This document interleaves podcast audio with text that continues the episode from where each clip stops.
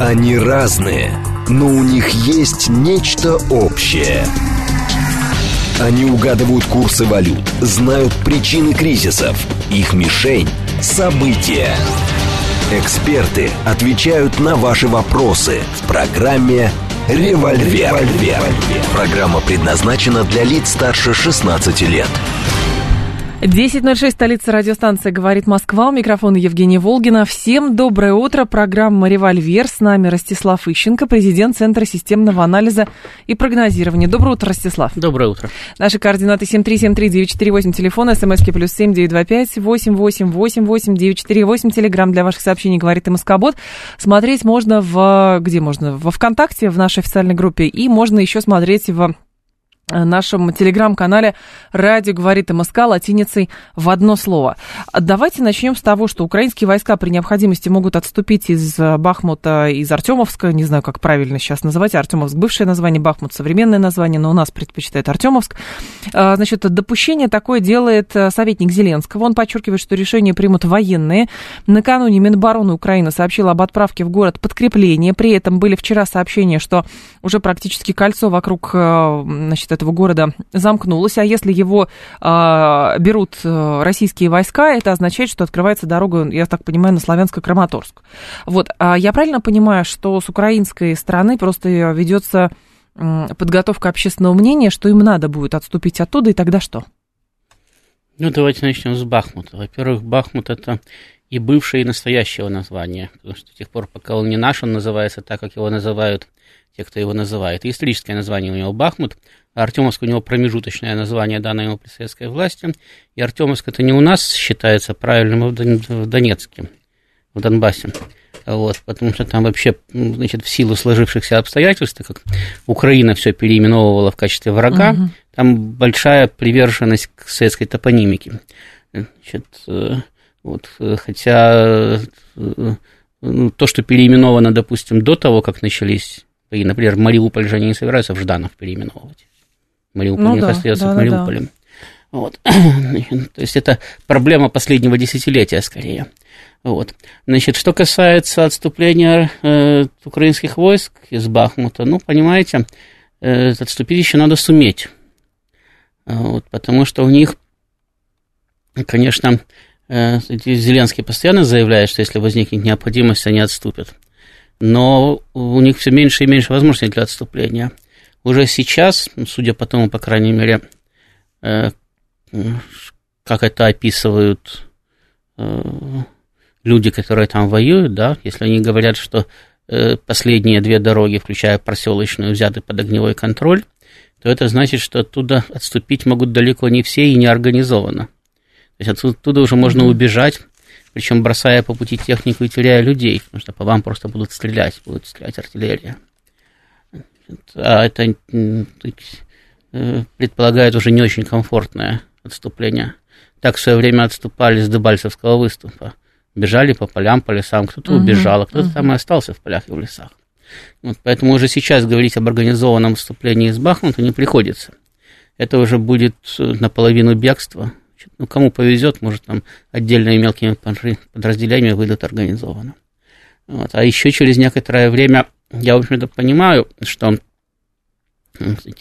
э, Вагнер работает э, по принципу значит, оставления золотого моста, чтобы значит, противник не сопротивлялся до конца, а как раз начинал бегство и э, в результате бегства терял больше техники, ну, приходил просто в небоеспособное состояние, потом дальше наступать проще. Вот, они так под Северодонецком оставили маленькую дырочку, через которую потом убегали украинские угу. войска, теряя боеспособность, теряя технику. Здесь они не очень торопятся замыкать э, кольцо, значит, окружение вокруг Бахмута. Значит, но рано или поздно надо придется сделать просто. Я они, они, могут, они могут как угодно долго продвигаться, значит, ну вот продвинуться они дальше, останется только часов яр взять. Ну, придется его брать.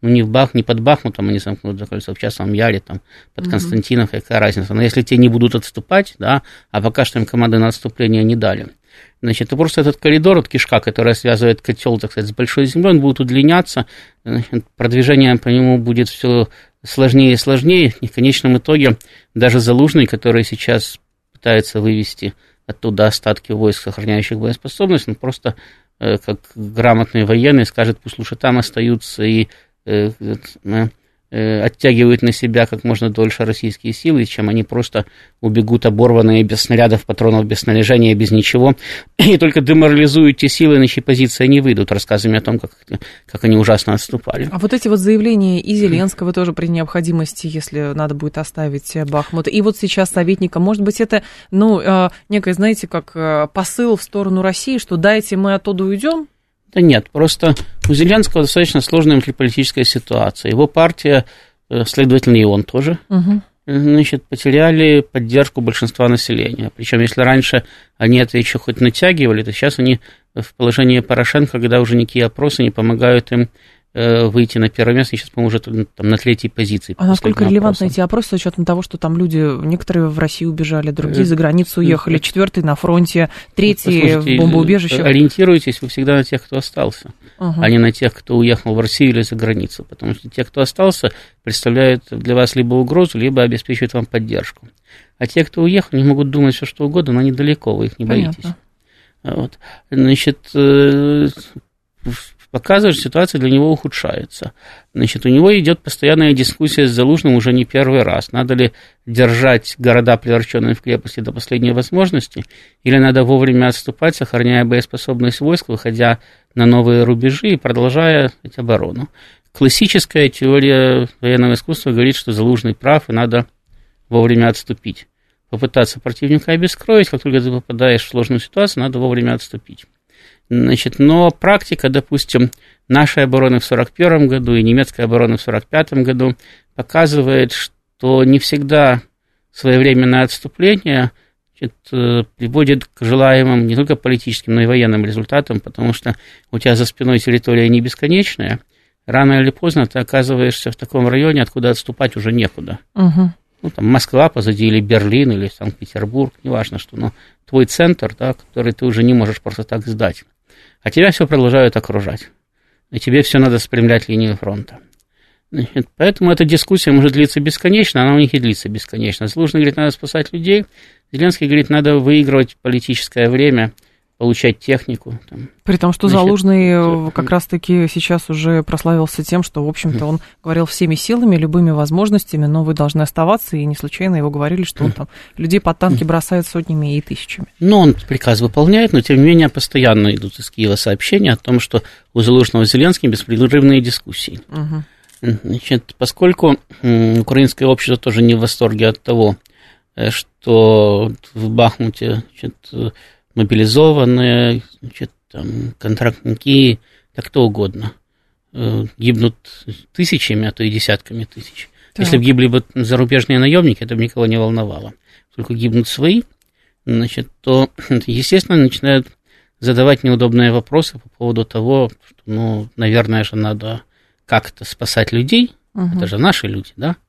Причем каждому конкретно задающему вопрос кто-то, кто там воюет, приходится там сыном, мужем, братом там и так далее.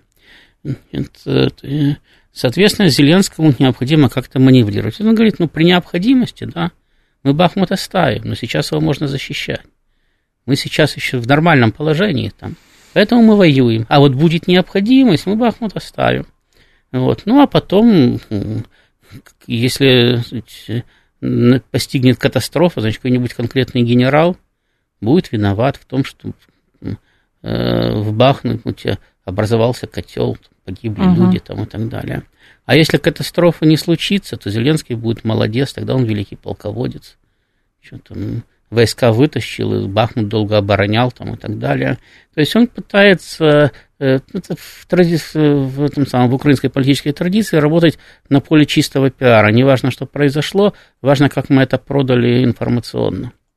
А, слушатель спрашивает, нет ли связи между Бахмутом и Приднестровьем? Например, использовать потом как шантаж, чтобы наши выпустили окруженных из Бахмута, ВСУ входит в Приднестровье, потом идет размен. На каком основании ВСУ должны войти в Приднестровье? И самое главное, кто ну, должен войти в Приднестровье? Прямая связь между Бахмутом и Приднестровьем, безусловно, есть, потому что тоже по последним сообщениям э, ВСУ создают группировку на границе с Приднестровьем. Угу. Значит, но там есть две проблемы. Во-первых, у Приднестровья армия численностью 15 тысяч человек, а это для возможности ВСУ по созданию альтернативных группировок вдали от линии фронта, в общем, достаточно серьезная сила. Во-вторых, Приднестровскую армию потенциально можно увеличить до 80 тысяч. А, значит, при том, что молдавская армия, которая может поддержать ВСУ э, численностью около 5, 5-6 да. тысяч, вот. Бронетехники особо нет у них. Да, она уступает и технически, и численно армии Приднестровья.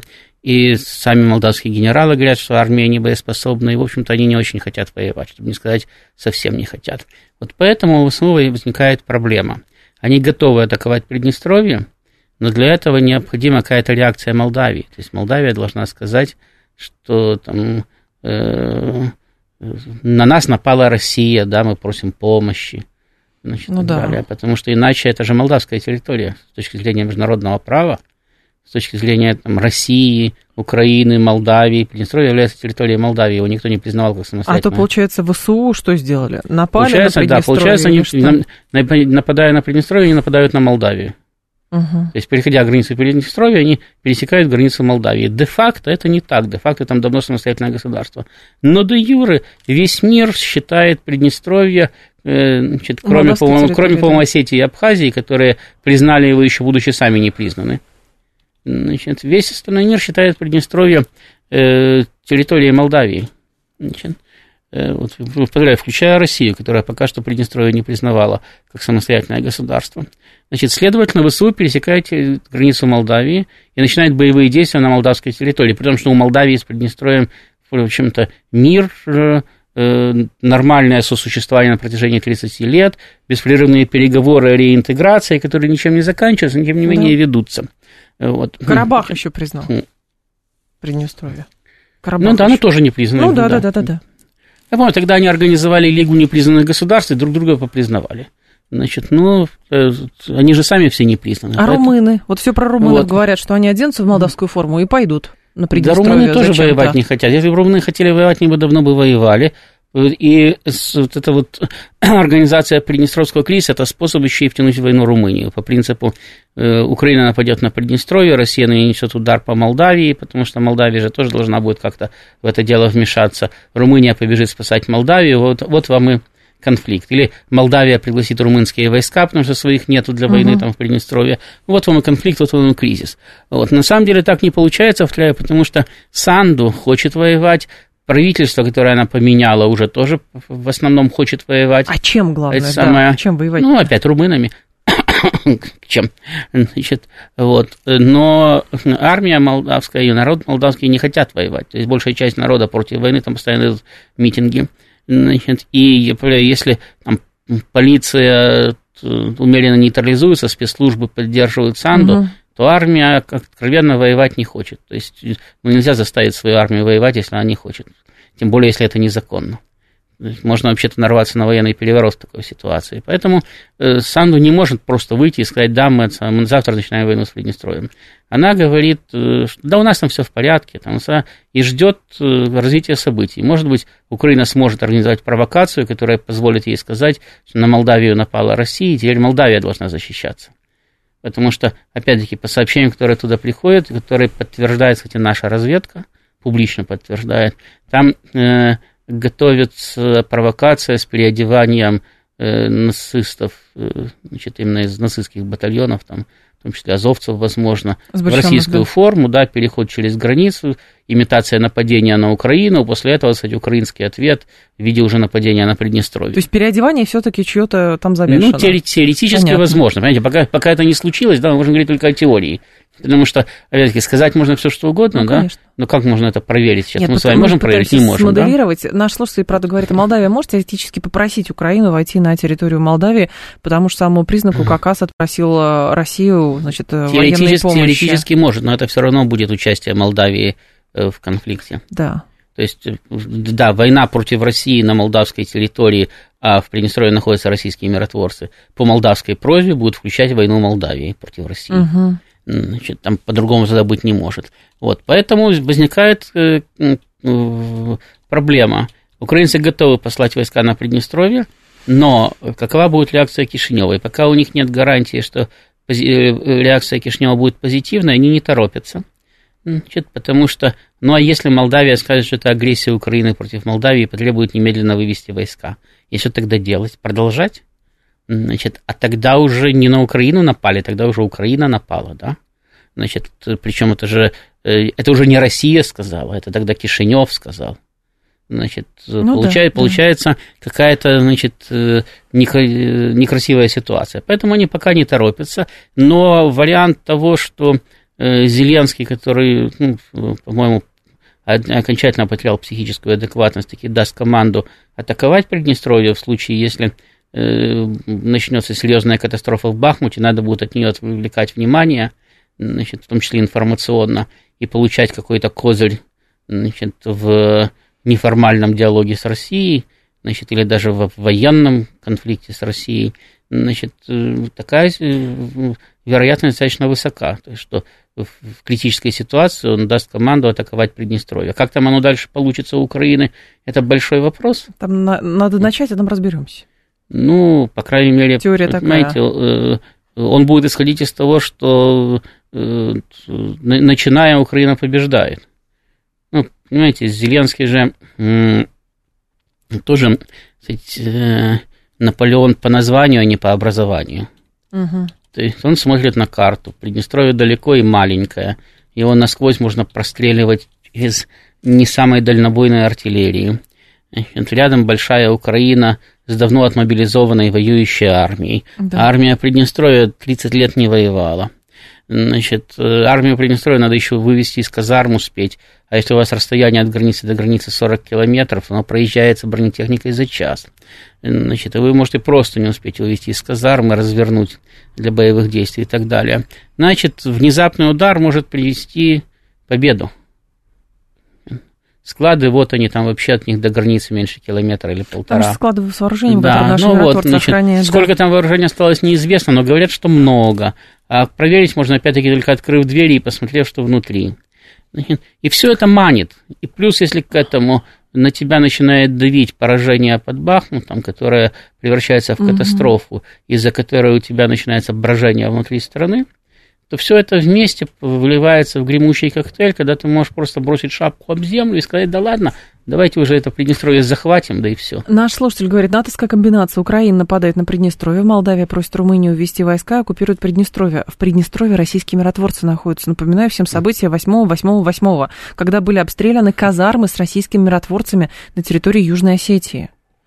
Понимаете, это не просто Приднестровье, территория, где живут... Э, значит, Правильно, это, это нападение да, на российские люди. войска, Конечно. это значит, что это нападение на Россию. Да. Ну вот, значит, Россия должна будет в любом случае реагировать, в любом случае реагировать военным путем. Насколько ее реакция будет оперативной, она там запоздает или не запоздает и так далее, это вопрос. Потому что я понимаю, что там, допустим, генеральный штаб должен готовиться к развитию событий в любом варианте, тем более, что нападение на Приднестровье было потенциальные возможности Украины, начиная с прихода Ющенко к власти. Я рассматривалась как э, такая угу. потенциальная возможность. Украина несколько раз пыталась организовать именно нападение на Приднестровье и блокировалось это нападение молдавскими властями. Украина и блокады пыталась организовать и так далее. Вот. Э, но э, насколько сказать, позволяют текущие возможности, да, организовать оперативную деблокаду Приднестровья, это очень большой вопрос, потому что расстояние есть расстояние, и вражеская армия, которая находится между нами и Приднестровьем, она просто так э, расходиться там не собирается. Ну, да. Значит, э, да, у нас есть возможности там, нанесения ударов стратегической авиацией, значит, да, мы можем Э, наносить ракетные удары в разы более сильные, чем наносим сейчас. Да, мы можем высаживать и воздушный, и морской десант, хотя большая часть, насколько я понимаю, морской пехоты сейчас воюет в качестве простой пехоты на фронтах там, и так далее. Значит, но насколько все это будет эффективным, это вопрос. Потому что с той стороны будет находиться обороняющийся противник. Угу. Э, насколько эффективным будет сопротивление Приднестровья, эффективным будет сопротивление Приднестровья, тоже вопрос, потому что, да, Приднестровская армия достаточно хорошо подготовлена, но, повторяю, она действительно 30 лет не воевала. Значит, а все-таки, а все-таки э, просто армия и обстрелянная армия это две разные армии. Значит, и то, как она себя поведет, станет понятно только после первых выстрелов. И даже не первых, а после там, первых дней боев. И плюс, да, у Приднестровья есть э, э, одна ахиллесова пята, у них нет э, пространства для оперативного маневра. Они не могут себе позволить, вот как, допустим, Украина, когда там территории наши войска заняли, да, но дальше их просто не хватило, чтобы занимать территории теми же темпами дальше, и Украина получила время на мобилизацию, на развертывание армии, на подтягивание помощи от своих западных друзей там, и так далее. А у Приднестровья пару суток и все, и территория mm-hmm. закончилась. Она же, э, по сути, меньше Москвы. По населению так тем более меньше, самое э, на порядок. Значит, ну и по площади она меньше Москвы. Значит, так что там особенно не разгуляешься. Э, тем более, еще раз, она не компактная, да, она не, там, не в кружочке, не в квадратике, она длинная лента и вытянута вдоль Днестра, да. и практически везде это очень, сказать, Э, незначительное расстояние. Полмиллиона между, человек, 4 тысячи километров между, между, квадратных. Между восточной и западной границей у них расстояния вообще махонькие, крохотные. Угу. Значит, они проскакиваются, как Люксембург, не глядя. Значит, только что вы в него въехали, вы уже выезжаете. Значит, и где сам Люксембург, не заехав в столицу, вы даже и не увидите. Конечно. Вот. Поэтому э, там есть свои проблемы. Вот. И да, Украина может попытаться на этом сыграть. Вопрос в том, что она может политически потерять больше, там, в военном плане, безусловно, в перспективе потеряет намного больше, чем выиграет. Но э, мы же видим, что украинское руководство никогда не мыслит там категориями э, десятилетий, я уже не говорю там о столетиях, десятилетий и так uh-huh. далее. Даже на год, на два вперед они не заглядывают. Они решают проблему, что нам делать сегодня, максимум завтра и даже не столько что делать, как что сказать. У Приднестровья это хороший информационный повод, они там могут рассчитывать на быструю победу. Как сложится, мы не знаем, но рассчитывать могут. И э, это очень такая манящая для них ситуация. Не первый раз возникает кризис вокруг Приднестровья именно потому, что он выгоден Украине. Именно потому, что Украина считает, что напасть на Приднестровье, это значит быстро одержать победу и быстро продать своему населению великую победу не над Приднестровьем, а над Россией.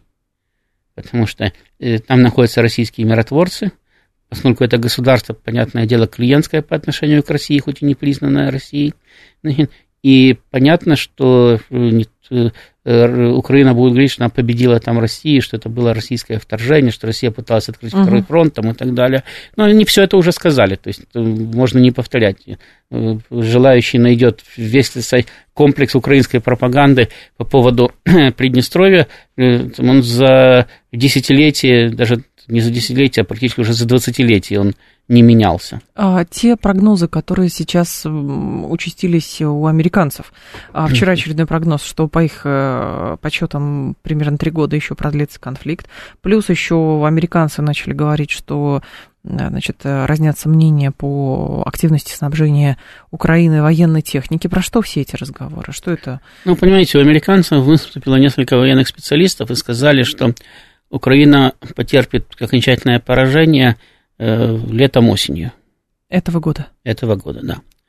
Значит, э, примерно так же американцы ориентировали своих э, украинских клиентов. Они им говорили, что если до осени Украина не добьется серьезных побед на фронте, то придется заключать соглашение на основании того, что есть.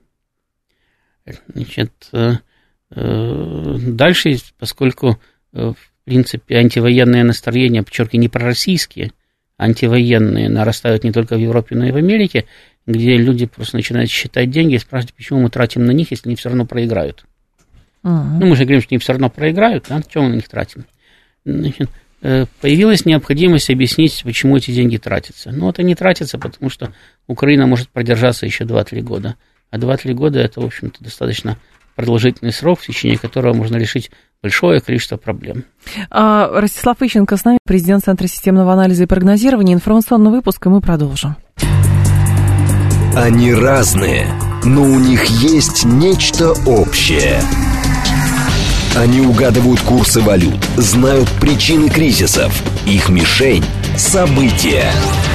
Эксперты отвечают на ваши вопросы в программе «Револьвер». «Револьвер». 10.36, столица радиостанция «Говорит Москва». Микрофон Евгения Волгина. Продолжаем. Ростислав Ищенко с нами, президент Центра системного анализа и прогнозирования. Михаил говорит, а надо ли нам заключать соглашение на основании того, что есть, с учетом того, что а, тут китайцы выступили с мирным планом, а, индийцы выступали с мирными инициативами, не говоря уже про европейцев, которые говорят, что да, надо, но, правда, нам не подходит вариант полной капитуляции России.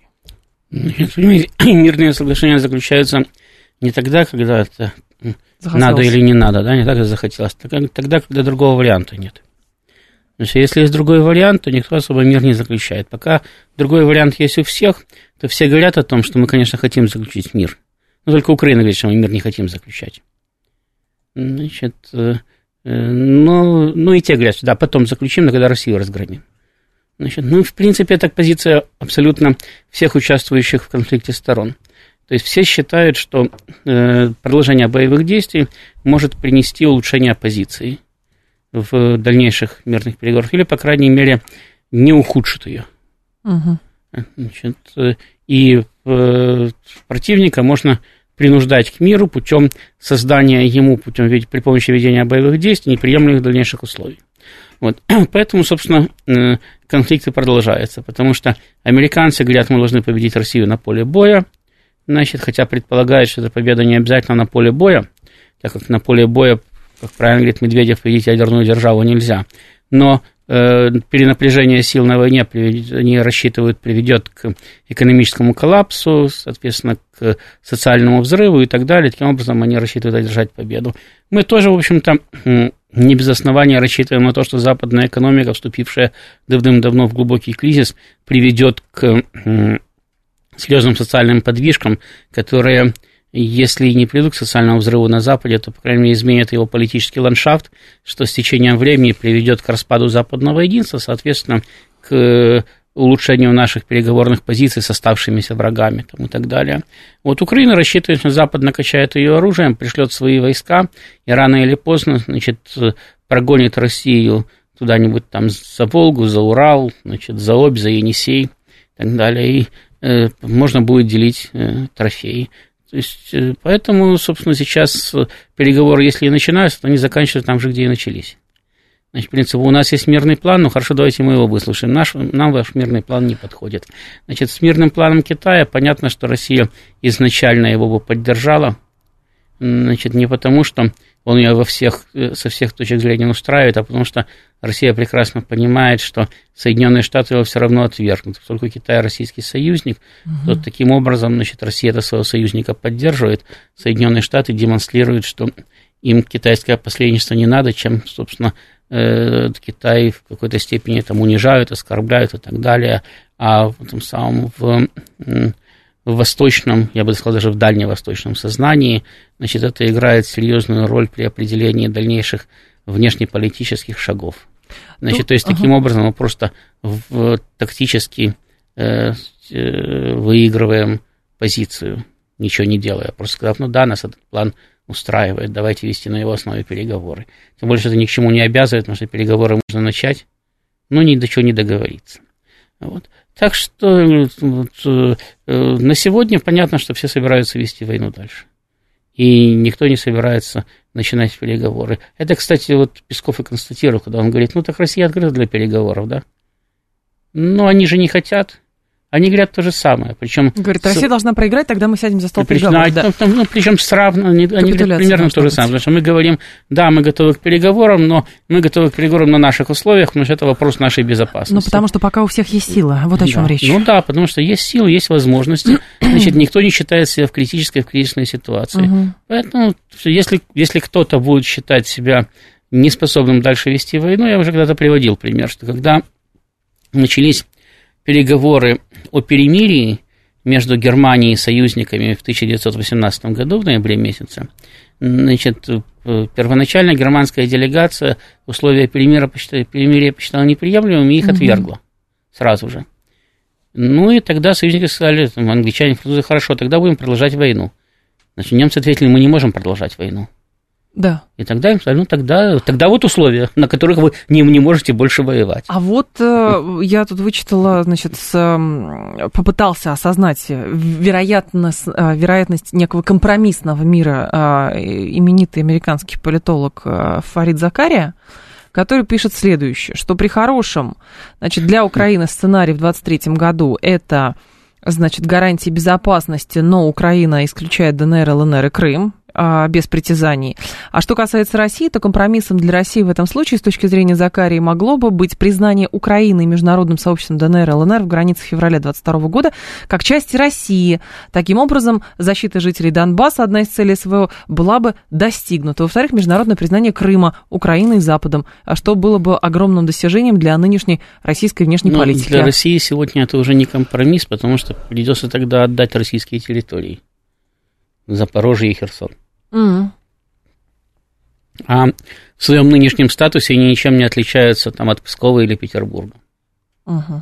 То есть после того, как их приняли в состав России, да, до, до тех пор, пока они просто были заняты российскими войсками, ради бога, пришли, ушли, не вопрос. Значит, но после того, как они приняты в состав России, это, ну, как, нужно отдать Московскую область, а почему нет? Они на одних и тех же конституционных основаниях находятся в составе Российской Федерации. Соответственно, для России это не компромисс. Для России компромиссом могло бы быть признание российскими э, территориями тех, которые уже заняты включены в состав России. Это компромисс. Причем, если э, Россия займет и включит в свой состав дополнительные территории, то линия компромисса сдвинется дальше. Значит, кстати, об этом постоянно говорит Москва что не надо если думать, что, дальше, да, что если после там, через какое-то время будет в состав России включен там Харьков или Одесса, что компромисс останется таким же, как сейчас. Нет, он сдвинется вместе с э, э принятыми в состав России территориями. И это обсуждаться не будет. Это, то есть компромиссом тогда может быть, как было, допустим, с Прибалтикой ну, вы можете не признавать эти территории российскими, но вы, призна... вы принимаете факт того, что это Часть российские России. территории. Но здесь многое упирается даже в части Одессы или Николаева, или того самого коридора до Приднестровья, который нам жизненно необходим. Все упирается в технические возможности, потому что если год назад еще говорят, что теоретически была возможность как раз отрезать Украину через Одессу и Николаев от э, Черного моря, то сейчас, спустя год, это очень мощный укрепрайон. Знаете, сейчас, спустя год, я думаю, возможностей не то что отрезать, а просто уничтожить Украину значительно больше. Чем потому, год назад? Да, потому что если за год даже номинальное население Украины сократилось в полтора раза, значит, э, а в реальности, ну, наверное, раза в два, да, то еще год-полтора такие, такой войны, там просто некому будет жить на Украине. Значит, соответственно, некому жить, некому воевать. Какая разница, какие у вас укрепрайоны, если войсками не заняты? А где вы найдете войска, если вы их теряете в опережающем порядке. Значит, Украина сейчас сообщает, что она не может восполнять потери на фронте. Она гонит мобилизованных. Для того, чтобы иметь хоть какие-то кадровые части в резерве, в резерве она гонит мобилизованных на фронт необученными. Те пачками гибнут. И она не успевает призывать новых э, значит, для того, чтобы полностью восполнить потери вынуждены сливать части там некоторые, значит, друг с другом и так далее. Таким образом, пытается удержать фронт, не трогая стратегический резерв. Угу. Хотя все равно вынуждены трогать периодически, но хотя бы какую-то часть их оставлять для того, чтобы э, сохранять потенциальный шанс для там, летнего наступления, как они сказали, на запорожском направлении, там, на, этот самый, на Мелитополь. Потому что если они сейчас их бросят в мясорубку, то у них вообще не останется никаких шансов, ни для каких наступлений. Значит, э, поэтому там рассчитывать на то, что мы построим укрепрайон, значит, укрепрайон нас спасет, не приходится. Немцы выигрывали значительно больше в 1941 году, когда они никаких укрепрайонов не строили, даже окопы не копали. Они же просто наступали. Чем в 1944-1945 году, когда они находились в местах, где они укрепрайоны строили, начиная с, еще не с 30-х, а с 20-х годов. Угу. Значит, и настроили все. Вся Германия была одним сплошным укрепрайоном.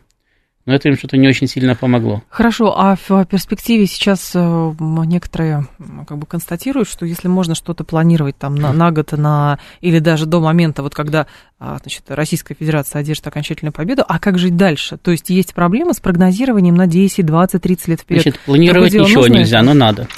Придется, а, в любом да, случае. Потому что, потому что у нас слишком много неизвестных, это всегда так бывает, для того, чтобы планировать точно.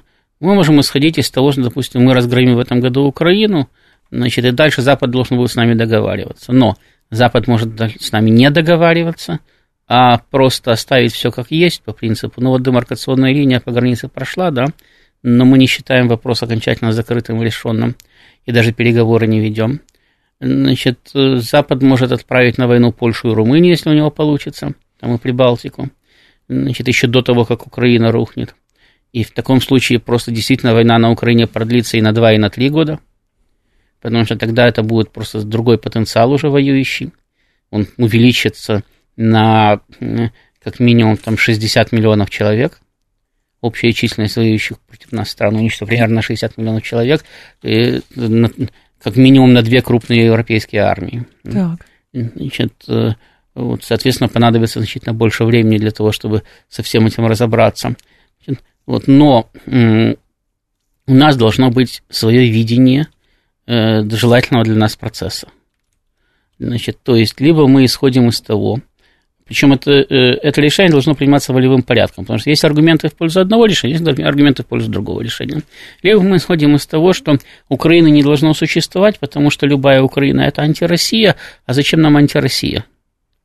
Понимаете, Украина – это не Таджикистан, в, в Таджикистане живут таджики. И конфликт, допустим, с Таджикистаном, если бы он был бы у России, это был конфликт бы между двумя государствами разных народов, которые можно урегулировать путем какого-то компромисса. Конфликт с Украиной – это конфликт в рамках одного народа, который еще не создал, только создает два государства. И это всегда очень тяжелый конфликт, потому что если у вас народ один, да, только часть его называет себя украинцами. Так есть люди, которые называют себя украинцами на Камчатке. Надо ли отдавать Камчатку украинцам, потому что там какие-то украинцы живут, причем живут в нескольких поколениях. Значит, э, есть люди, которые переехали из Москвы на Украину, называют себя украинцами. Есть люди, которые живут на Украине и считают себя русскими. Каким образом провести границы? Кто кого защищает? Да? Значит, это фактически такая сказать, гражданская война международного характера. Ну, а делать постоянно отсылы на то, что ну, это вот э, там украинизации, значит, это все там с Ленина, Сталина пошло и так далее. Да нам все равно, откуда она, она надо... пошла. Надо принимать решение. Либо мы это дело прекращаем, в таком случае мы ликвидируем украинское государство, а украинская нация ликвидируется сама собой, потому что нету территории, нету нации. Они распылились по Европе, по России там, и так далее значит, и стали русскими, поляками, там, кем угодно, но уже не украинцами. Ну, понятно, не в первом поколении, кто-то еще будет там отпускать себе эти самые вуса, как у Тараса Григорьевича, носить вышиванки, красить пысанки там, и петь заунывные песни.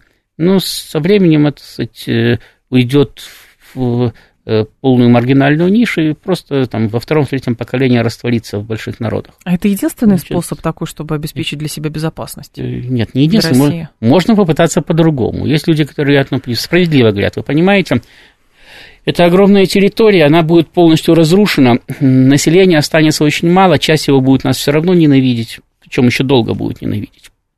Значит, э, часть будет не способна восстановить свою собственную экономику, значит, это придется вкладываться, причем какое-то время, причем продолжительное время, их просто придется содержать, пока там появится нормальное население, не наполовину уничтоженное, не очень старое, там, значит, способное к воспроизводству. Значит, э, значит, поэтому нам огромное пространство Украины, в общем-то, не нужны. Нам надо просто выбить как можно больше мужского населения, заставить убежать Э, значит, еще какое-то количество, навсегда убежать.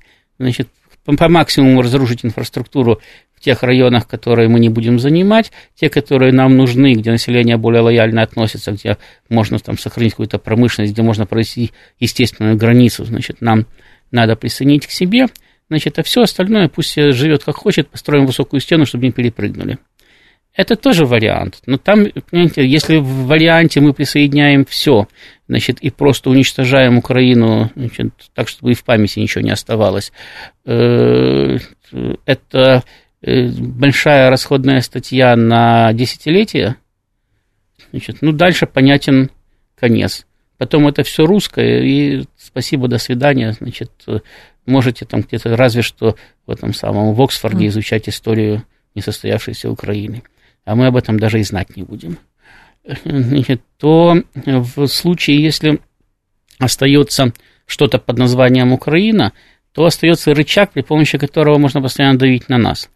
значит, туда Запад может вливать в любой момент, влить деньги, да, то есть так бросить, и пусть все там дичают. Но когда надо влить деньги, влить оружие, понимаете, африканцы же хоть и дикие, да, но они быстро учатся на танках ездить, когда есть необходимость. И на самолетах летать умеют, если есть необходимость. Значит, поэтому обучить определенное количество людей воевать не самая большая проблема. Поставить оружие тоже не самая большая проблема.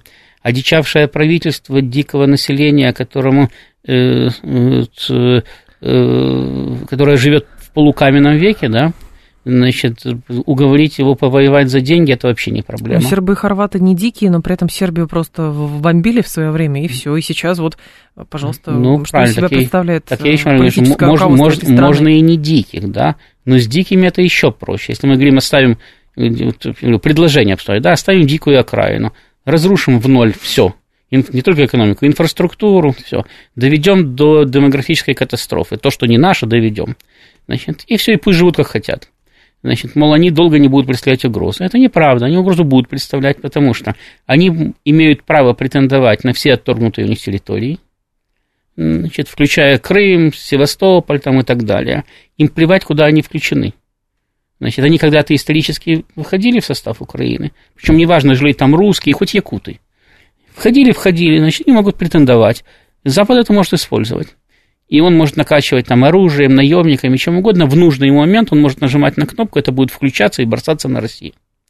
Значит, э, да, можно, можно исходить из того, что э, там, относительно э, слабая в демографическом отношении страна, слабая в экономическом отношении страна и так далее, она будет представлять минимальную угрозу, значит, потому что в нее все равно надо вкладывать деньги, надо вкладывать технику и так далее. Но угрозу нам представлять будет. И всегда будут находиться государства, которые захотят эту угрозу против нас использовать. Поэтому, да, это дешевле на данный момент, это проще.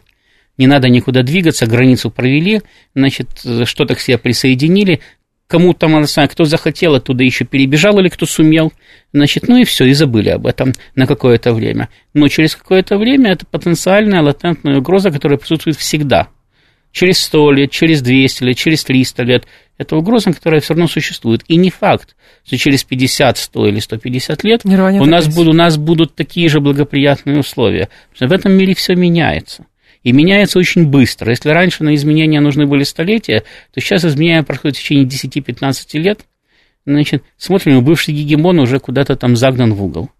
Значит, что будет через 10-15 лет, через 20 лет с нами – значит, что будет с нашими противниками, кто будет нашим противником через 10, 15, 20 лет, мы, в принципе, не знаем. Но вероятность того, что все-таки речь идет о полном взятии под контроль э, территории Украины, вот э, ну, насколько это реально, с учетом того, что я понимаю, в какой-то момент могут провести какую-то линию, условно, по корейскому или сценарию, по какому бы то ни было другому. Но история следующая, что даже, например, люди, живущие сейчас на той территории, которая стала российской, и занимающие какие-то места там в муниципалитетах, неважно кто, они все равно в какой-то степени как бы у них дети, например, да, э, работают или за границей, или работают на той территории, которая называется сейчас Украина, находится под контролем Киева, и им, значит, СБУшники говорят, будешь там что-то с русскими особенно, помни, что твои дочь и сын находятся там, например, в Киеве, пока что работают благополучно. И вот о какой полноценной интеграции идет речь, о каком э, полноценной, я не знаю, там, искоренении того, что мы считаем опасным в виде украинства идет речь, если действительно люди сейчас находятся в таком сложном положении. Ну, во-первых, всегда какие-то люди находятся в сложном положении. Значит, э, можно сказать, ну так заберите детей сюда или сами переедете туда и не находитесь в сложном положении, mm-hmm. да? Это первое. Второе, помните анекдот? Нарежьте мне этот тортик на четыре кусочка. Да. На четыре, четыре слишком большие, давайте я нарежу на восемь. Ну что, восемь я не съем. Да, да, да, да, да, конечно. Да? Ну вот. Так вот, э, я исхожу из того, что надо стремиться к совершенству. То есть надо стремиться забрать все и даже больше значит, даже еще вернуть там Белосток, Холм, значит, там, при желании пусть, пусть Польша немножко подвинется. Значит, э, к Молдавии присоединить Западную Молдавию вместе с Ясами и тоже забрать там, и так далее. Все, что можно, надо забирать. Значит, и все, что нельзя, тоже. Но это самое, но надо понимать, что в какой-то момент э, аппетиты, значит, э, могут оказаться слишком большие, то есть нас могут остановить. Не потому, что мы не хотим, а потому что просто сил не хватит. Потому что наши силы тоже ограничены. Мы, конечно, великие, могучие, самые совершенные, самые передовые, самые талантливые, значит, самые добрые. Но, тем не менее, нас тоже могут остановить. Так бывало неоднократно. Значит, поэтому надо стремиться к совершенству, но стремиться к большему, но готовиться к тому, что где-то, возможно, придется идти на какой-то компромисс. Значит, для того, чтобы это для нас потом не было неприятной неожиданностью. Поэтому, да, если это, с моей точки зрения, лучше напрячься на 30-40 лет, но э, сделать Россию не только из э, э, Украины, но и из Польши, с Финляндией, да, если получится, конечно. А вот. Э, тем более с Польшей, с Финляндией будет посложнее, из Украины попроще. Значит, э, э, чем решить вопрос быстрее, но потом иметь постоянную головную боль. Сейчас Фина вас послушает и скажет, а, точно, в НАТО пора, точно. Ростислав Ищенко они так, сказал, они, что как-то... Они и так сказали, что в НАТО пора, так что теперь же можно о них говорить, что хочешь. это вроде им сказали, что в НАТО пора, они-то как-то ну, сами... Ну, они сами сказали, что... ни сюда. Они сами сказали, что им пора в НАТО, значит, просто у них есть техни... чисто технические трудности. Вот. И, самое, и у финнов э, к нам как-то э, всегда был Э, очень негативное отношение. Э, наверное, потому что Финляндия осталась последней финно-угорской территорией, не вошедшей в состав России. А все остальные, от Днепра и до Урала и дальше, когда-то жили финно-угорские племена. А сейчас все больше славяне да славяне, а финно практически ассимилированы. Значит, и вся вот эта огромная Финляндия, да, никогда Финляндии не было, это были разные племена, да, но они это рассматривают как население родственное, э, ну, так же, как мы, в принципе, славян рассматриваем, да, только для них это еще ближе. Значит, вот это все они считают своим несправедливо когда-то потерянным. Значит, и тоже они хоть люди такие еще более спокойные, чем горячие эстонские парни, значит, но внутри так кипит, когда посмотришь туда, да, как поляки. И Москва была польской, и все дальше уже было польским. А не сложилось. Вот они смотрели, вот это все было финским, ну или могло быть финским. А не сложилось. Значит, а сама Финляндия и сама Польша были русскими.